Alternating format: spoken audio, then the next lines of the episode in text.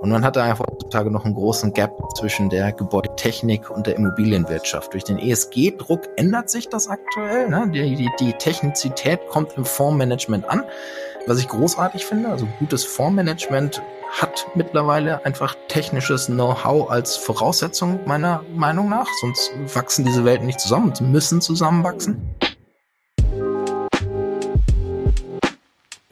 The Property Podcast für Immobilienentscheider.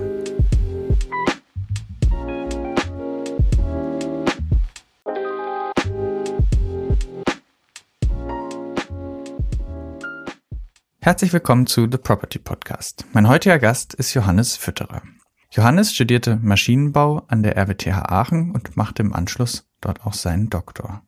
Schon parallel zum Doktorat arbeitete er als Forschungsmitarbeiter am Lehrstuhl für Gebäude- und Raumklimatechnik. Im Anschluss an seinen Doktor leitete er dann eine Forschungsgruppe mit 13 Mitarbeitern an diesem Lehrstuhl vier Jahre lang. Aus einem Forschungsprojekt der Universität heraus gründete er 2017 mit Felix Dorner, Dr. Jan-Henrik Ziegeldorf und Erik Brümendorf das Unternehmen Edifion. Edifion optimiert mit Hilfe von künstlicher Intelligenz den Betrieb von Gebäuden und Johannes führt das Unternehmen auch heute noch als CEO.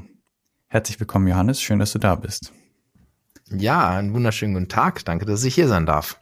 Johannes, wir starten in den Podcast traditionsgemäß mit drei Lieber-Oder-Fragen. Ähm, es gibt zwei Regeln. Du musst dich entscheiden und du darfst gerne etwas zu der Entscheidung sagen, wenn wir wollen ja etwas über dich erfahren.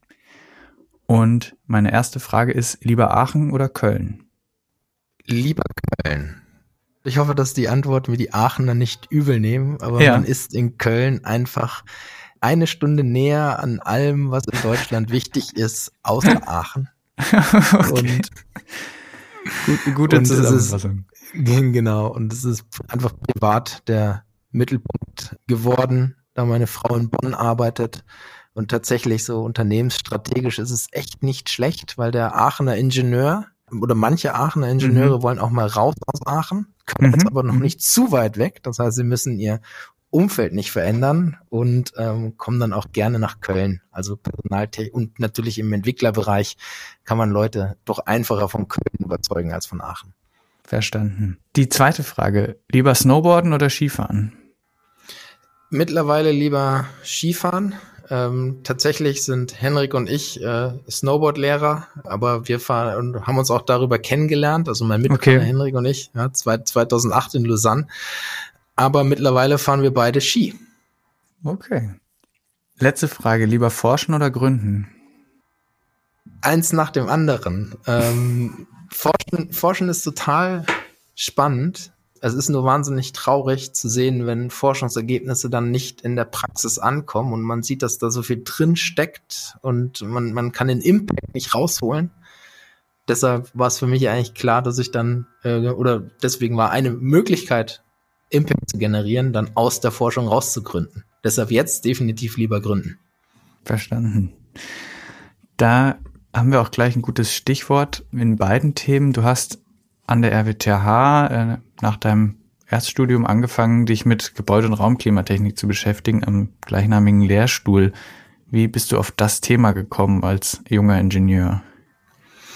Gut, der ähm, E.ON hatte damals das E.ON Energieforschungszentrum gestartet und ähm, es war einfach wahnsinnig gut ausgestattet und mhm. es gab den recht jungen, jungen Lehrstuhl für, für eben Gebäude- und Raumklimatechnik, der äh, dann recht prominent auch Werbung gemacht hat. Ich habe mir das angeguckt und habe festgestellt, wenn man Energietechniker ist oder Wirtschaftsingenieur im Bereich Energietechnik, dass man im Gebäude alle Themen hat, die energietechnisch spannend sind. Ne? Man hat eine mhm. Energiewandlung, das heißt, aus einem Primärenergieträger wie Gas wird ähm, Wärme, die, man hat eine Energieverteilung, Wärme muss verteilt werden, Stoffströme, also Raumluft oder Enthalpieströme, also Raumluft, ähm, konditionierte Raumluft muss verteilt werden. Man hat eine Elektroverteilung, also man hat die, die ganze Übertragung mit drin und die Übergabe dann an den Nutzer. Also ähm, wie mhm. übertrage ich Wärme über Strahlung, über, über Luft, über Radiatoren.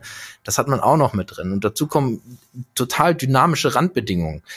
ist ein bisschen technisch, aber überlegt, stellt euch vor, man hat einen Chemiepark, da hat man mhm. Prozesstemperaturen von 400 Grad. Das ist ja. relativ egal, ob ich den im Winter betreibe oder ob ich den im Sommer betreibe.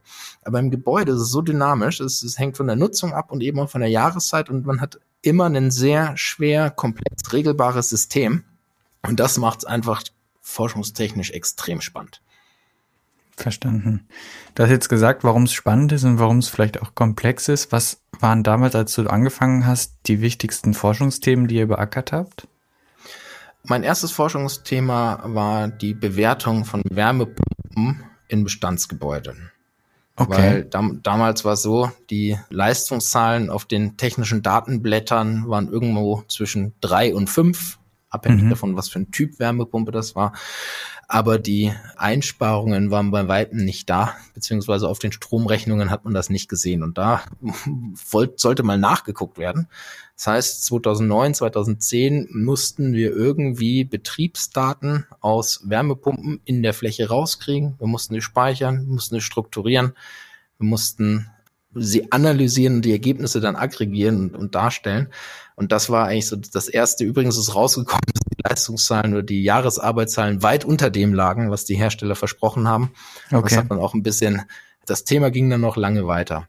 Also Bewertung von Energiesystemen und dann auch recht früh deren optimierte Regelung über ein großes EU-Forschungsprojekt, wo wir wirklich modellprädiktive Regelungen in den Einsatz gebracht haben. Mhm. Und das war die Basis dann für Edifion schon oder kam da noch was? Tatsächlich habe ich mich ausschließlich mit diesen Themen, also ist ja relativ breit tatsächlich. Ja. Man, man, hat die ganze Datenverarbeitung, die Digitalisierung, die Datenspeicherung, also Digitalisierung der ähm, Datenerfassung, dann äh, Speicherung, Strukturierung, die Ingenieurstechnik, wie analysiere ich sie, äh, die Ingenieurstechnik, wie regle ich sie, regel ich solche Systeme optimiert. Also es ist ein breites System, was mich dann nicht mehr losgelassen hat. Und genau zu dem Thema wurde dann Gott sei Dank an dem Lehrstuhl auch eine Forschungsgruppe gegründet. Gruppe Gebäudeautomation hat die äh, geheißen.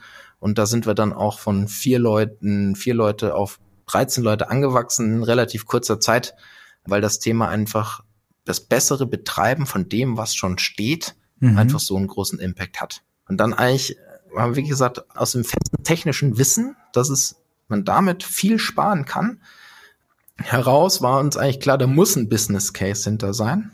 Wenn ich 30 Prozent Betriebskosten einsparen kann und dann einen Bruchteil davon brauche, um ähm, das System zu betreiben, dann war uns Ingenieuren relativ schnell klar, okay, da, da muss es irgendwo ein Business Case geben.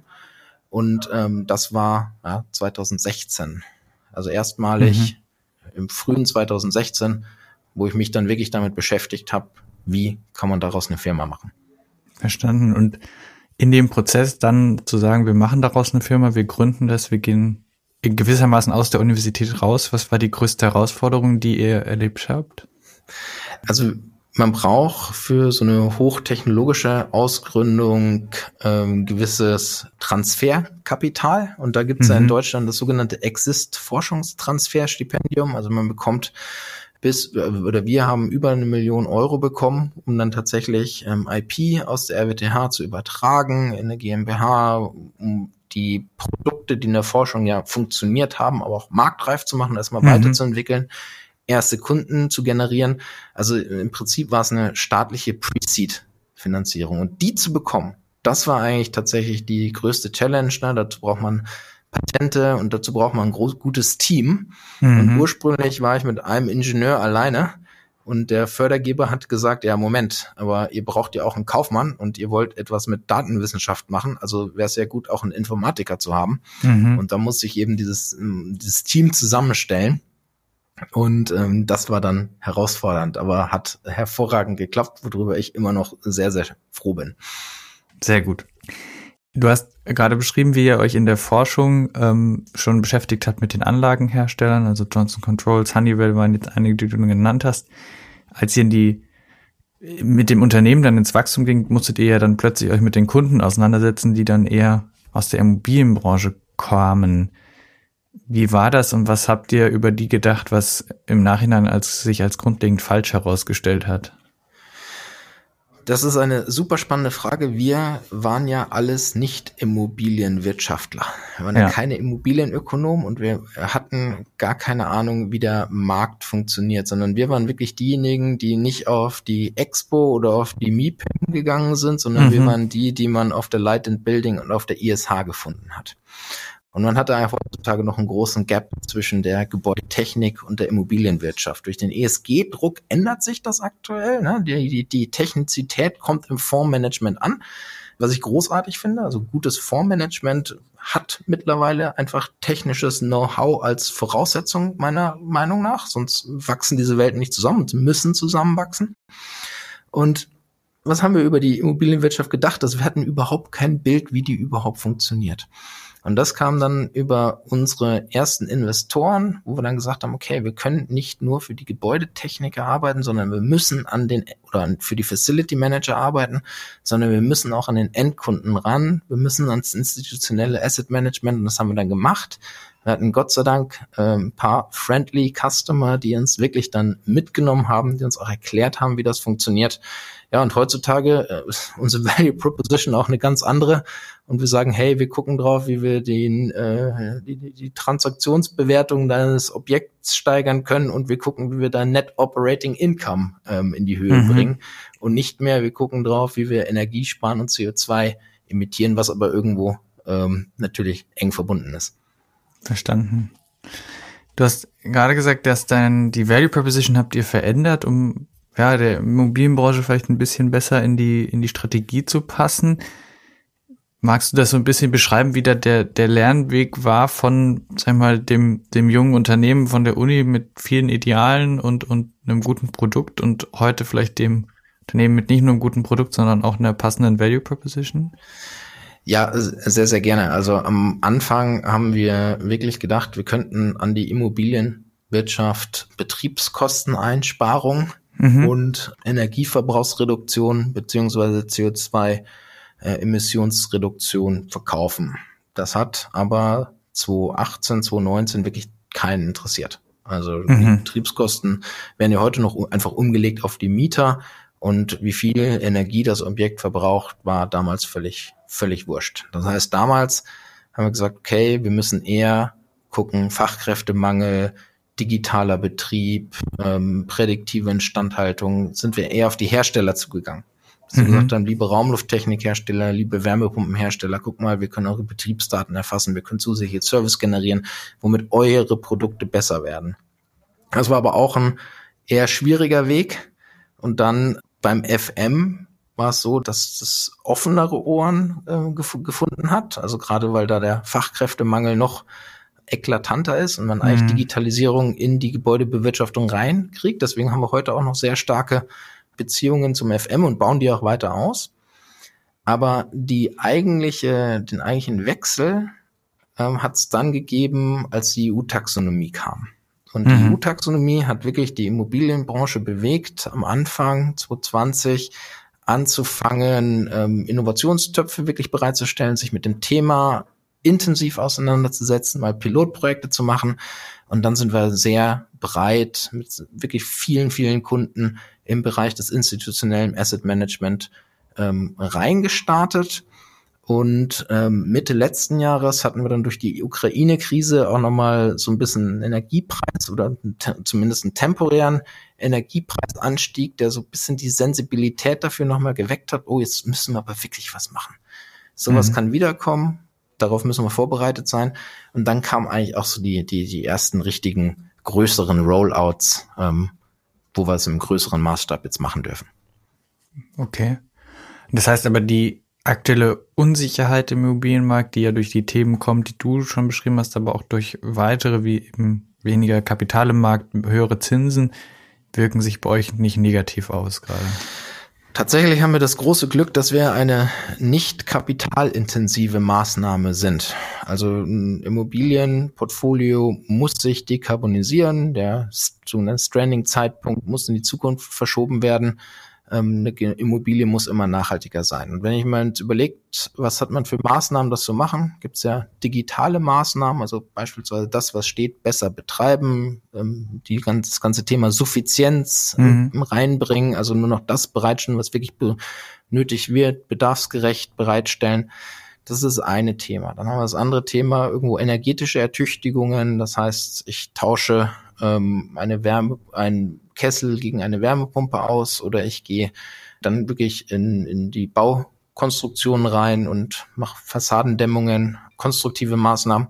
So, aber alle diese Maßnahmen sind, die ich zum Schluss genannt habe, sind halt mit großen Investitionen verbunden. Mhm. Und das sind wir eben nicht. Daher haben wir eine relativ, sind wir relativ unabhängig von Zinsen. Wir kommen okay. rein, haben laufende Kosten, haben laufende Einsparungen. Das ist also recht einfach. Und wenn man jetzt guckt, dadurch, dass es weniger Transaktionen gibt im Markt, wird das aktive Asset Management immer wichtiger. Mhm. Also die Strategie, ich kaufe ein Haus, warte drei Jahre, dann mhm. verkaufe ich es wieder und habe pro Jahr zehn Prozent ähm, Value Creation gehabt, die gibt es ja so. Man könnte fast sagen, Gott sei Dank nicht mehr, sondern man muss sich jetzt aktiv um seine Immobilie kümmern. Man muss sich damit auseinandersetzen, was sind eigentlich die besten Maßnahmen. Und da ist bei uns halt äh, relativ einfache Argumentation, warum es vernünftig ist, mit Lösungen wie der unseren anzufangen. Mhm. Du hast vorhin schon beschrieben, wie du erlebst, dass im, im Fondsmanagement oder im Immobilienmanagement jetzt die, die Immobilienbetriebswirtschaftliche Seite und die technische Seite zusammenwächst. Ähm, wahrscheinlich auch vor den Hintergründen der Herausforderungen, die du gerade genannt hast. Unabhängig jetzt mal von der Managementseite, was bedeutet das für Investitionen, Transaktionen und Entscheidungen dazu? Ich glaube, das kann man abschließend noch gar nicht beantworten. Das sind, mhm. sind, sind Vermutungen, sind ein paar Einschätzungen aus, aus Gesprächen. Aber wenn man mit Immobilienbewertern spricht, kommt schon stärker, welche Technologie ist denn verbaut? Wie, also erstmal klar, wie sind denn eigentlich die Verbräuche? Aber welches mhm. Verbrauchsänderungspotenzial haben wir denn da drin? Ähm, was wurde schon gemacht? Was kann noch gemacht werden? Und man guckt wirklich, wie kriege ich das Objekt ähm, in die Nachhaltigkeit und das sind technische Diskussionen. Mhm. Und jetzt habe ich als ähm, Immobilienentscheider ja die Möglichkeit, entweder ich verlasse mich auf einen Berater mhm. oder also ich begebe mich irgendwo in eine Abhängigkeit oder ich eigne mir dieses Wissen wirklich selber an.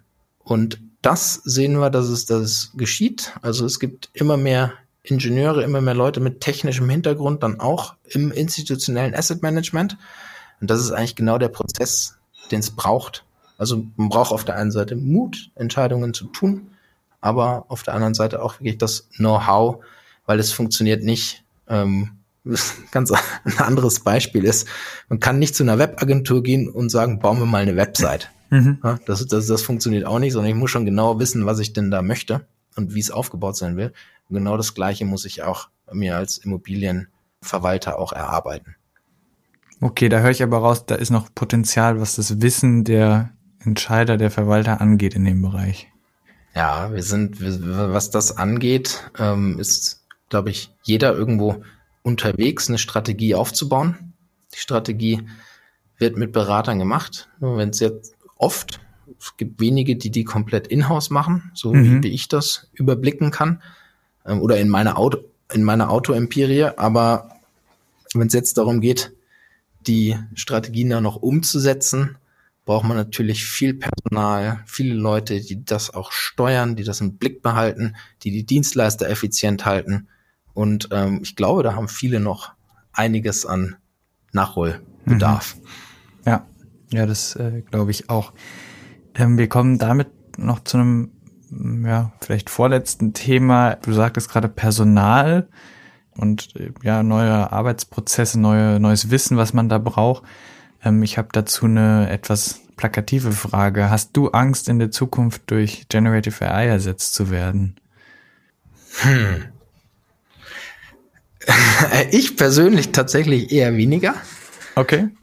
Wie ist es mit Edifion? Wenn man Edifian selber ist ähm, irgendwo ja eine Grundlage für Generative AI, weil was braucht eine AI? Sie braucht Daten. Mhm. Und tatsächlich braucht sie Supervised Data. Also braucht äh, gewisse Semantik. Man muss so, man muss wissen, was die Daten bedeuten. Also wir sind ähm, noch Lichtjahre davon entfernt, dass eine generative KI wirklich irgendwie blind in ein Gebäudetechniksystem reingeht und rein aus den Zeitreihen irgendwelche sinnvollen Entscheidungen rauskriegt. Das ist technisch noch bei weitem nicht möglich. Mhm. So. Und die Daten strukturiert bereitzustellen, das ist ein Job, der gemacht werden muss, um dann die Potenziale der KI überhaupt zu heben. So, mhm. aber dass wir wirklich ersetzt werden durch eine ähm, Generative AI, das sehe ich noch nicht, sondern wir können sie nutzen, um effizienter zu werden. Und das ist ja das ähm, Kernproblem, was wir eigentlich haben, dass wir viel zu wenig Leute haben, die sich dem mhm. Gebäudebestand widmen können. Deshalb sehen wir generative AI als riesengroße Chance, da eben mehr Beitrag leisten zu können. Okay.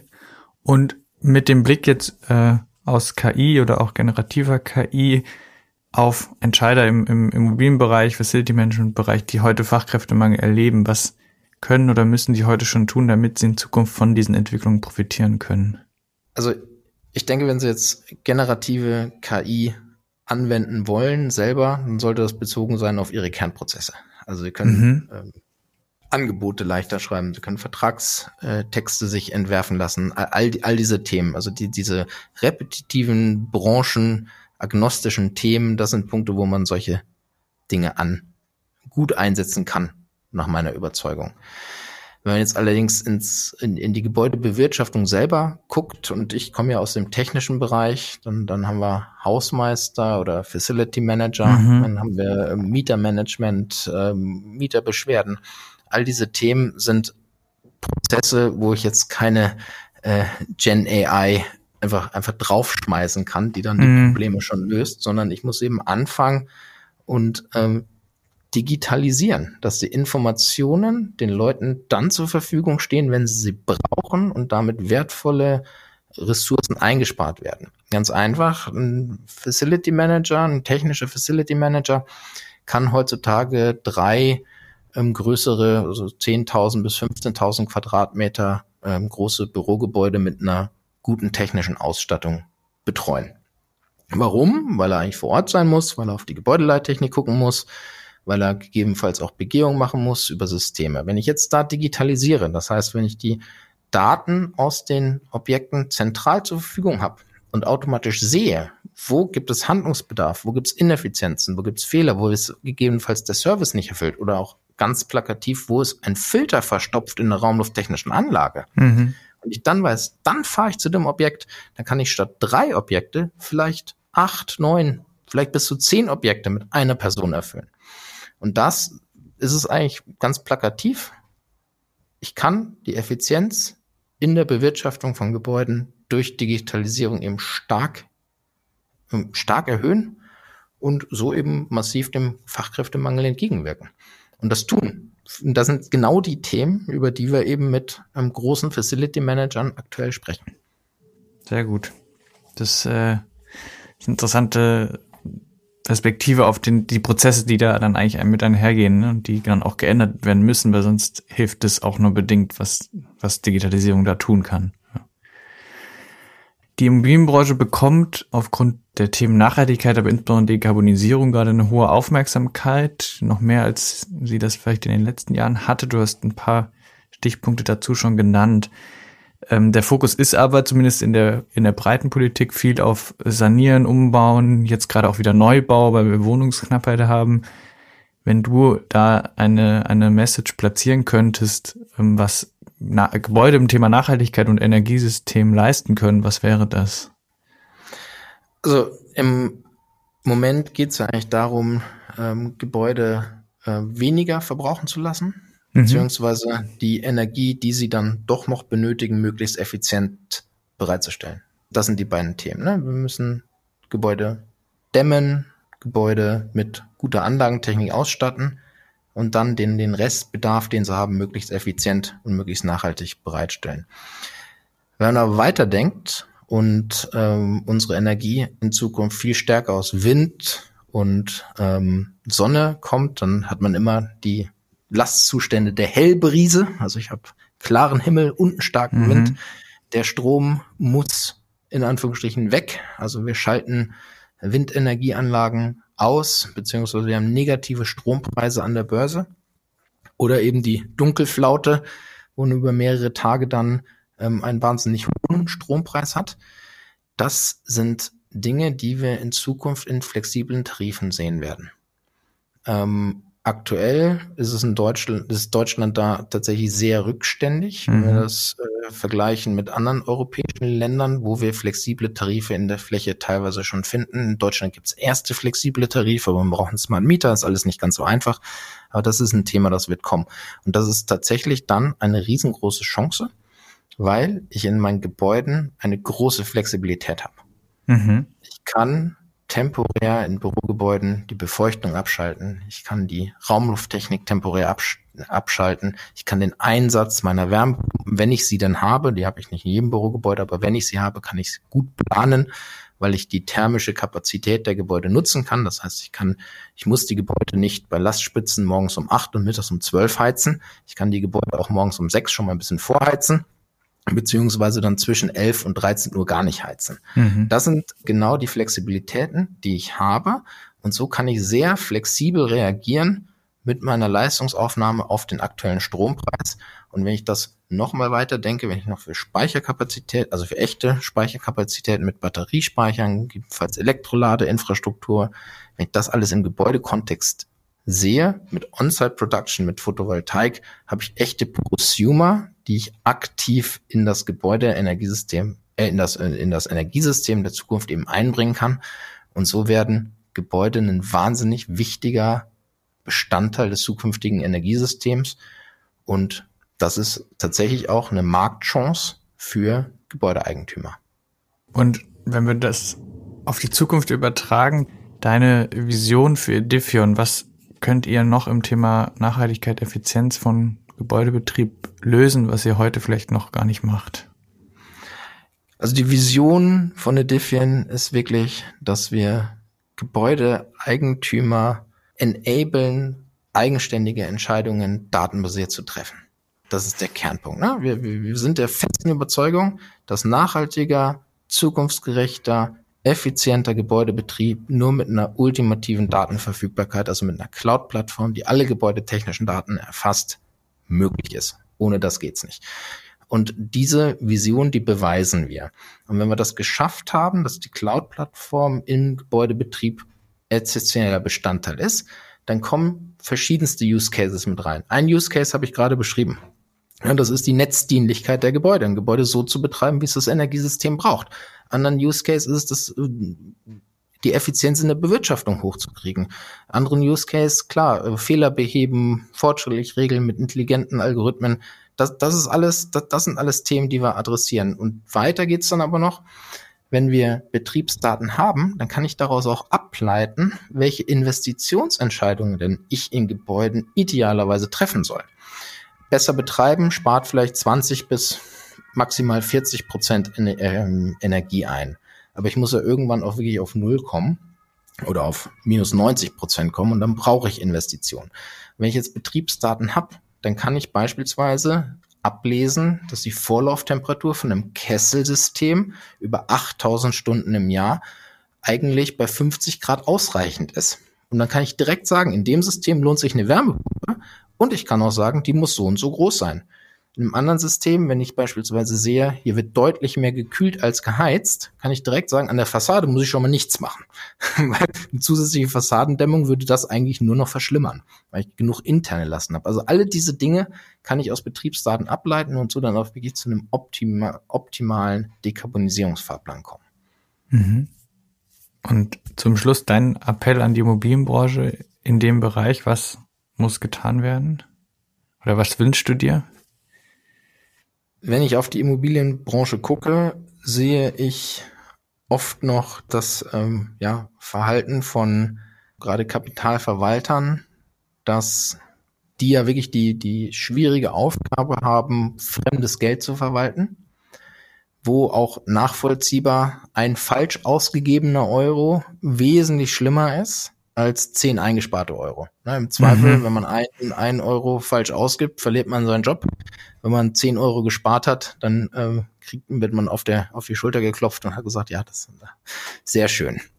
Das heißt, es werden sehr oft, ähm, ja, echte empirische Nachweise von der Wirksamkeit von Maßnahmen gefordert, worauf man sich rückversichern kann. Es werden viele Berater eingesetzt, aber man kann auch wirklich sich überlegen, was sind denn die richtigen Maßnahmen? Man kann sich überzeugen, dass sie funktionieren mit zahlreichen Case Studies, auch wenn ich noch nicht genau weiß, wie wirkt sich das auf meine Immobilienbewertung aus, wie genau verändert das den NOI. Aber ich kann wirklich mit den guten Maßnahmen starten und dazu braucht es auch ein Stück weit Mut, dazu braucht es Willen, das zu tun. Und man muss eigentlich der Verantwortung gerecht werden und solche Prozesse dann auch intrinsisch treiben, damit man dann in der Zukunft, das ist meine feste Überzeugung, deutlich besser dasteht als die anderen, die erstmal abwarten und ähm, solche Wege nicht proaktiv gehen.